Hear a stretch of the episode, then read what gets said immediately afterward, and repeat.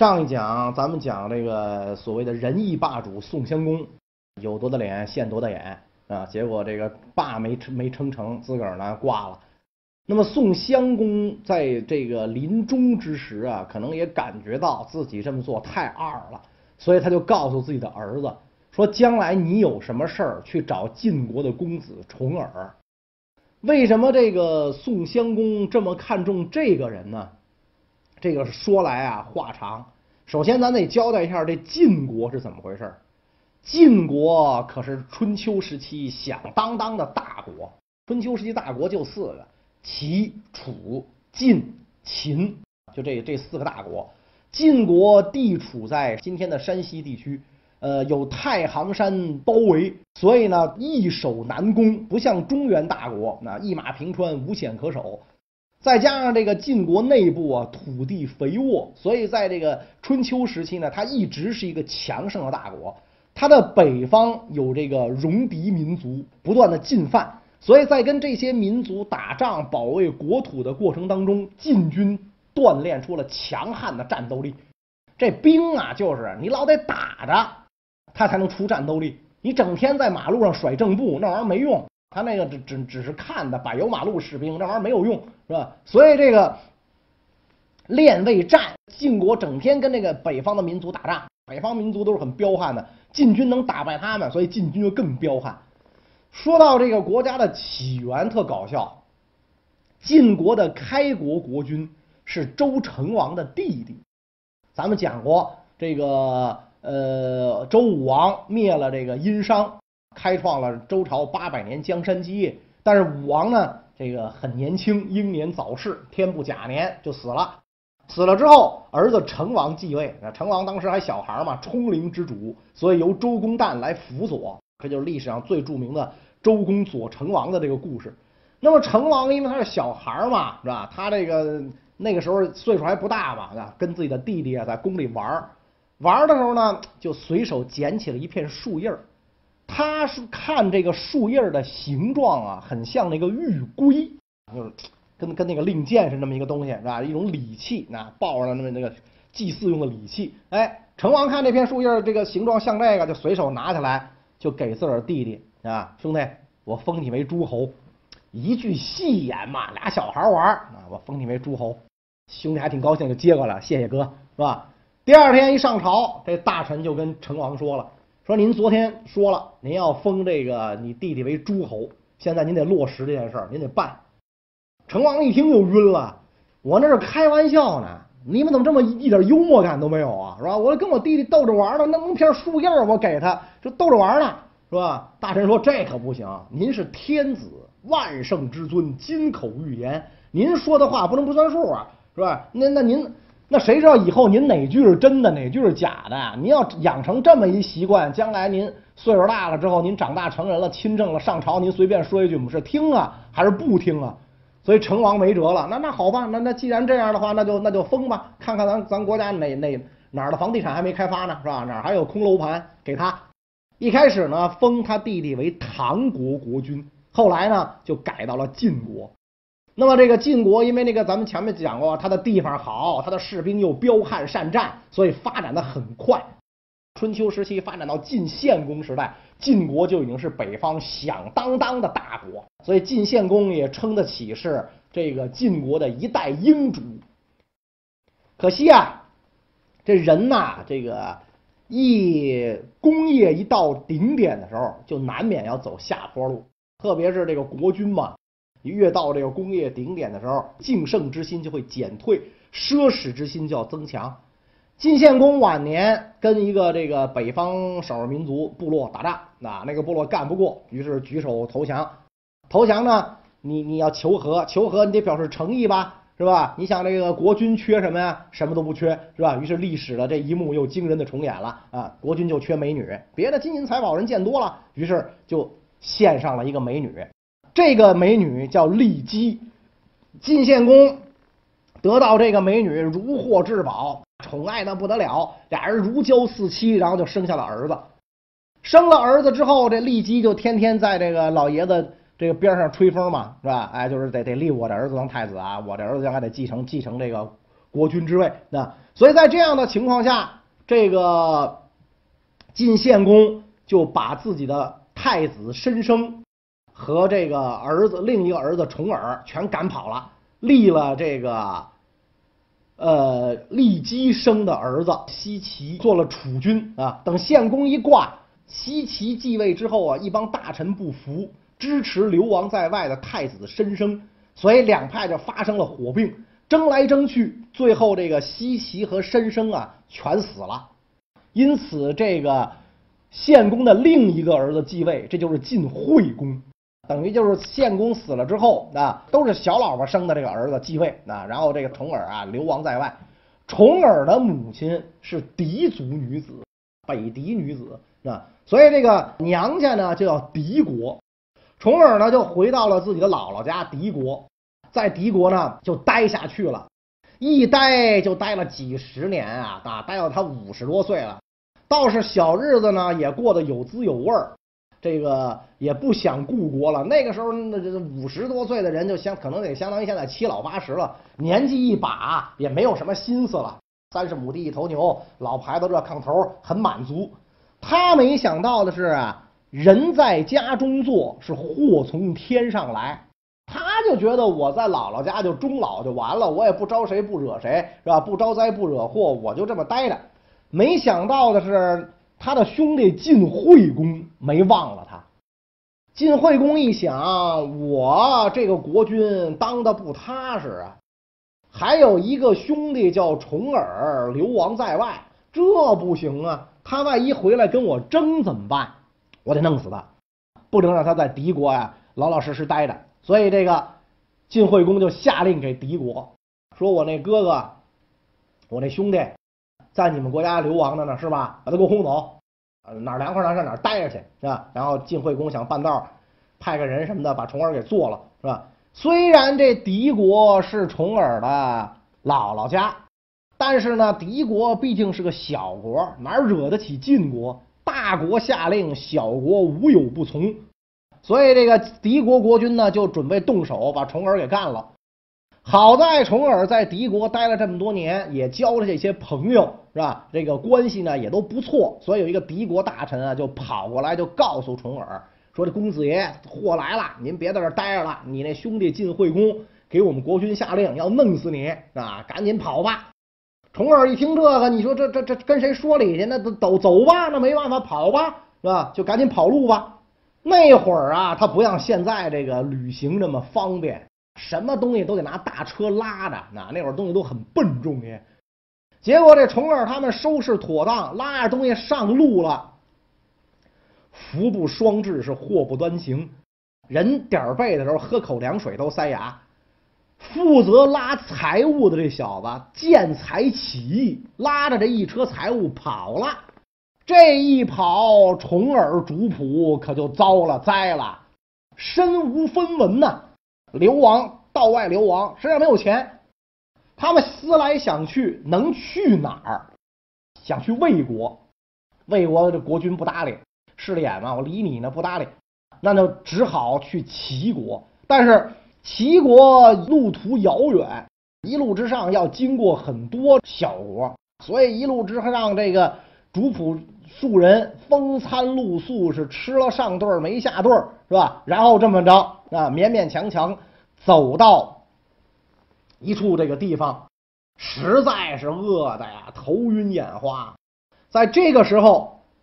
重耳的手下看到这个地里耕田的农夫抱着瓦罐，呼呼呼那喝汤啊，肉都不那会儿应该没有肉汤啊，喝汤啊，吃吃的正香呢，那那那吧吧唧嘴儿腮腮腮帮子乱嚼，哎呀，这重耳的手下看着就流哈喇子，所以有一个手下就老着脸皮就过来问这个农民，说能不能把你的这个吃的呀分我点儿，是吧？你你你你看行不行？那分我一点儿。这农民，你想一看来一帮身穿长衫的，是吧？衣冠楚楚的，是吧？挂着宝剑的，一看就是公子王孙，呃，赶着车下来跟我要饭，呵，这得意，你小子也有今天，是吧？你跟我要饭，农民一伸手拿起地里一土坷了，瞅见没有，是吧？我们还吃不饱呢，哪有东西给你吃啊？饿是吧？拿这充饥吧，是吧？您就吃这个吧，庄稼就是从这里边长出来，您充饥。气得重耳这手下呀，抡起鞭子就要抽这个农民。重耳赶紧制止，呃，不不不不，不要这么干，呃这太好了。你看他举了一块土坷垃给咱们，这说明什么？说明人民把土地奉献给咱们了。这说明咱们将来有有回国的那一天。重耳认认真真的跪下来接受农民给的这块土坷了，农民都傻了。我这这这这这哥们大脑短路了吧？都哈哈哈大笑是吧？然后这个。重耳一行继续赶路，到了齐国。当时齐国是桓公在位，那桓公一看大国公子千里来投，非常感动，把宗室之女嫁给了重耳。重耳在这儿就又住了很多年啊，住到这个耳聋眼花，那牙都快掉的时候，齐桓公死了。齐桓公一死，大家继续争位，几个公子争位，这个咱这个咱们前面讲过，打的个不亦乐乎，没人顾得上重耳。所以这个重耳这帮手下就觉得在这儿待不下去了，咱得换地儿了。但是重耳一想，哎呀，一把年纪了啊！孔圣人讲五十而知天命，我知天命之年都过了，我实在不愿意再流亡了，爱咋地咋地吧，哪儿的黄土不埋人啊，是吧？我不去，那坚决不去。所以这帮手下一看，不能让我们家公子就如此蹉跎下去啊，怎么办呢？咱得继续跑路啊！跑路他又不愿意，怎么办呢？就去游说重耳的齐国媳妇儿。重耳这齐国媳妇儿啊，知书达理，很明大义啊。这事儿交我了，你们放心，我来办。然后呢，就设宴，频繁的这给重耳劝酒，把重耳灌的是酩酊大醉，是吧？哥几个上来七手八脚就把重耳抬进车里，赶着马车嘚儿驾跑了啊。天一亮，重耳一睁眼，我的天，怎么又在旅途上啊？我怎么又在动车上？这咣当咣当咣当咣当这颠呢？重耳气的跳下车来，抡着鞭子就抽所有人，但是没辙，已经回不去了。一行人就来到了楚国，投奔楚王。楚国咱们讲，当时在位的是楚成王。楚成王是楚国一代贤君，一看重耳来投，也是非常高兴，表现的跟那个齐桓公啊待这个重耳一样啊，三日一小宴，五日一大宴，对他十分的欢好，那送衣服、送钱、送首饰，哎，非常好。那。一次这个酒席宴上，宾主双方喝的是这个酒酣耳热之际，楚成王呢就问这个重耳说：“公子有朝一日你回国继位，当了晋国国君，你不会忘了今天吧？”重耳说：“我当然不能忘了，我这一路颠沛流离，谁都不待见我，是吧？只有大王您对我这么好，我怎么能忘呢？”然后这个楚成王就说了：“那你要是当了晋国国君。”你怎么报答我呀？是吧？咱们先小人后君子，我就我就我比较比较好奇啊！我你满足一下我好奇心，我问你这个问题，你怎么报答我呀？重耳听完微微一笑，说：“我一定要让晋楚两国世代友好，这就是对你最好的报答。那咱两国世代友好，万一两国兵戎相见，在战场上我退避三舍，我让您一把。”一舍是三十里嘛，三舍九十里，我让您可以吧？是吧？我退避三舍，我从北京退到密云去，是吧？北京城我我退到密云，可以不可以？是吧？成王还没说话，底下的楚国大臣急了，咦，小子，是吧？口出狂言，这家伙国君还没当上，就要跟我们楚国打仗，所以就跟那个成王说，哎，赶紧弄死他，弄死他，别让他回去，小子狂生狂悖无礼，弄死他。哎成王说：“嗨，不能这样啊！人家落难公大国公子落难千里来投，岂能杀落难之人？再说他说的对啊，是吧？这个很实在嘛，没没没跟咱虚头巴脑了，是吧？不久，机会来了，晋惠公挂了，晋惠公的儿子继位，这就是晋怀公。那晋怀公早年是在秦国这个待过，因为这个秦晋两国世代友好嘛，挨着。早年是在秦国待过，据说还做了秦人的女婿。”结果他一继位，不知道他在秦国待着是不愉快还是怎么着，还是听不懂秦国话，反正很生气吧？那一继位就跟秦国断绝了外交关系。当时秦国在位的国君就是秦穆公嘛，秦穆公就怒了：“我天，好小子，你个白眼狼啊，是吧？你这家伙继了位之后，居然这个这个呃跟我过不去，怎么办啊？我得把你废了，把你废了之后，我得立一个这个。”晋国国君让他跟我好啊！秦穆公放眼宇内，这个时候的晋国宗室只剩重耳一人。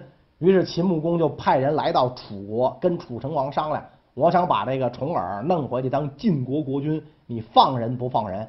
楚成王一想，这事儿好啊，对吧？他在我这儿流亡这么多年，回去要能当了国君，那这不是对我很有利吗？是吧？所以，楚成王就痛痛快快的答应了秦国的要求。秦国军队就保着重耳回到晋国，赶跑了晋怀公，重耳登基，这就是著名的晋文公。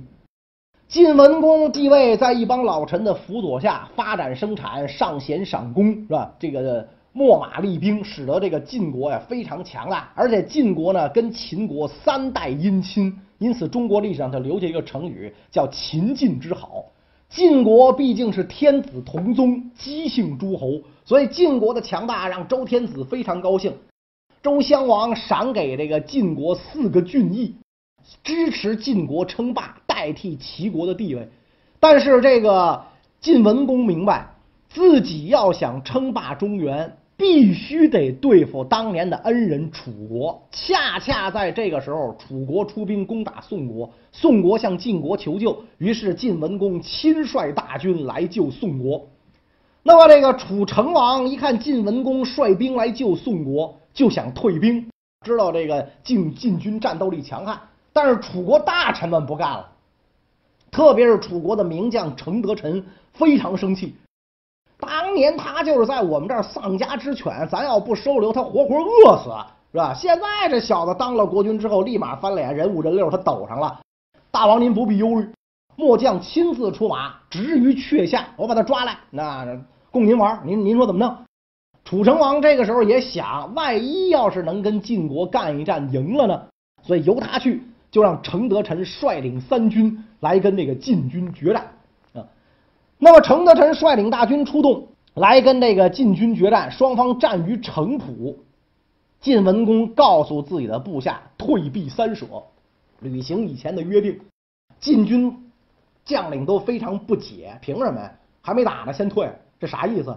再说您是君，承德臣是臣，哪有君让臣的道理呀？对吧？本来楚成王不亲自出马，这就瞧不起您，派个大臣来跟你打仗，是吧？你还让，这这这这。这说出去之后，咱咱没脸啊！说咱咱晋国以后咋混呢？在这一带是吧？咱咱咱还得在在道上还得混呢，没地儿收保护费去。您这么干是吧？然后重耳说：“我当年答应楚王是吧？双方开战，退避三舍，听我的，一定要这么干。”咔咔咔咔，晋军就往后退。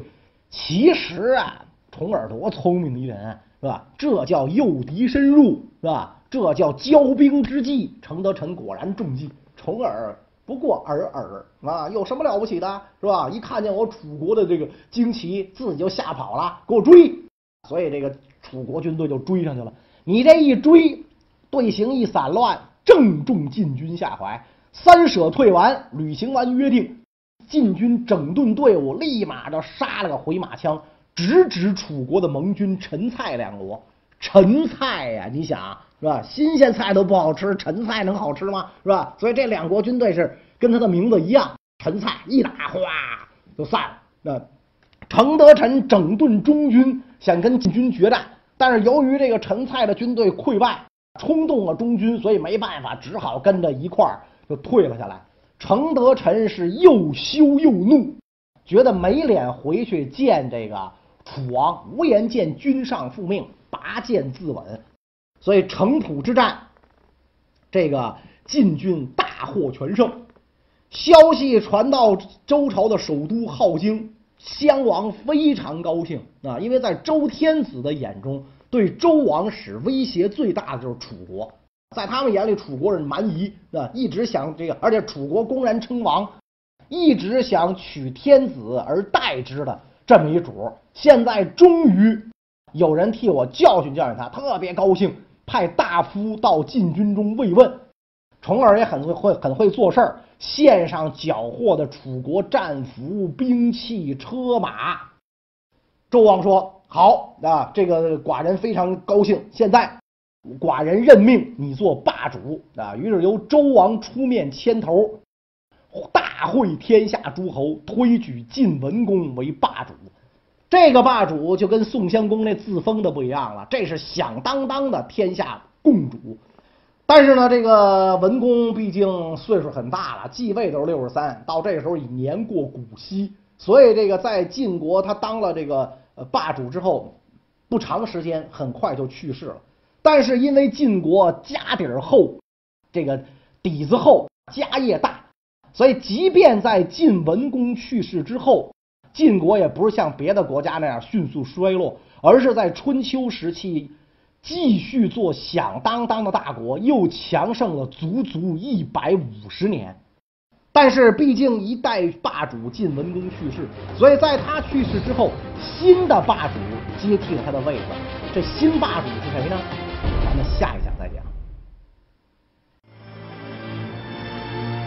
公元一五八七年，海瑞病逝于南京。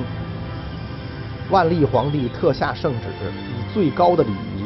护送海瑞的棺椁归葬故里，然而海瑞却没有埋入自家的祖坟，而是葬在了海口市的西郊。